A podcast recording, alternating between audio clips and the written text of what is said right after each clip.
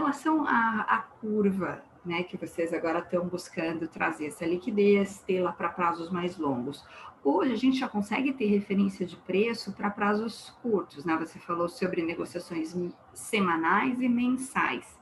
É, tem alguma perspectiva assim sobre o que, que precisaria para vocês poderem é, de fato é, ter, por exemplo, se eu, se eu quiser já fixar o meu preço de energia para daqui seis meses, um ano, quer dizer, qual que é a chance de eu ter isso é, dentro da BBCE?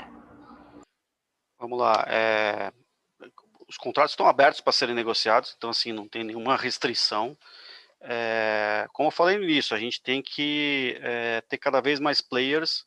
É, as ofertas estão em tela, então quem participa hoje do mercado já vê uma atividade de mercado lá, todo dia tem, tem oferta na tela. É, a questão do prazo é, é, aquela coisa, vai vir de acordo com a demanda, então dependendo é, o, quanto mais hedgers talvez eu tiver na plataforma, eu também vou ter essa, essa eh, esse, essa requisição para abrir novos contratos, contratos mais longos, se for o caso.